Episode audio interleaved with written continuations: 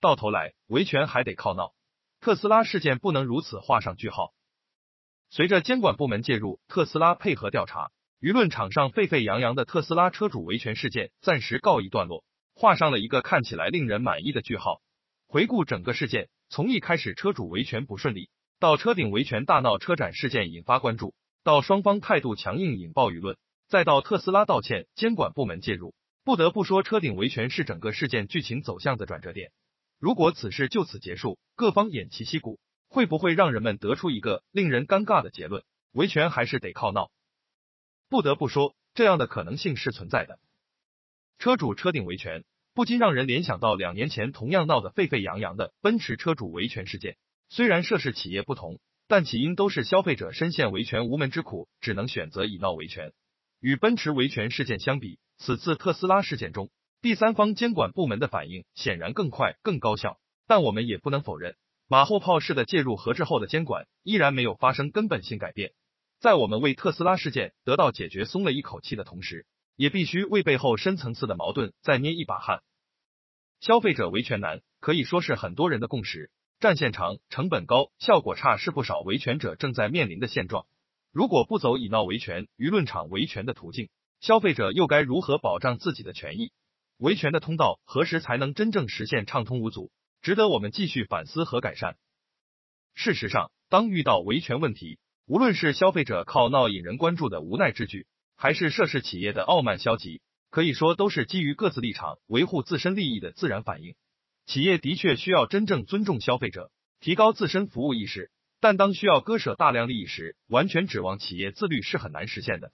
消费者肯定不想付出体面尊严的代价去维权。但面对切身利益受损，有时只能选择豁出去。要想约束二者的行为，关键还是看超脱利益相关的第三方。因此，想要杜绝以闹维权行为，关键是要改变第三方监管的软弱和滞后，保障维权渠道的畅通。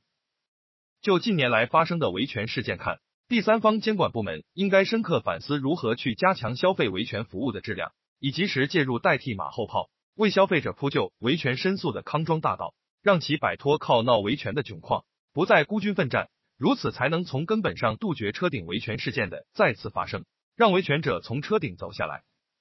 有关部门更应该看到的是，在消费者维权的道路上，最大阻碍在于企业与消费者之间地位的不对等。大企业依仗自身实力，往往容易出现店大欺客的傲慢态度，而与之相对应，个体消费者往往处于弱势地位。想要问题得到解决的前提是让双方能有平等对话的条件和环境，而此时第三方监管部门的及时介入和支持就是消费者最大的底气，是他们最强有力的后台，唯有此才能弥补双方对话地位的不平等，其重要作用不容缺位与之后。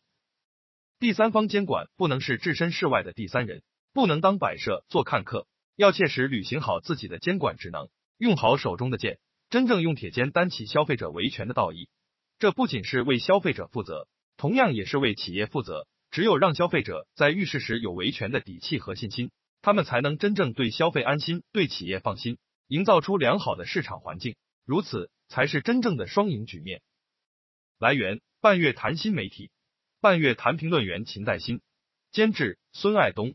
主编王新亚，责编杨建南，校对郭艳慧、刘宇轩，实习生。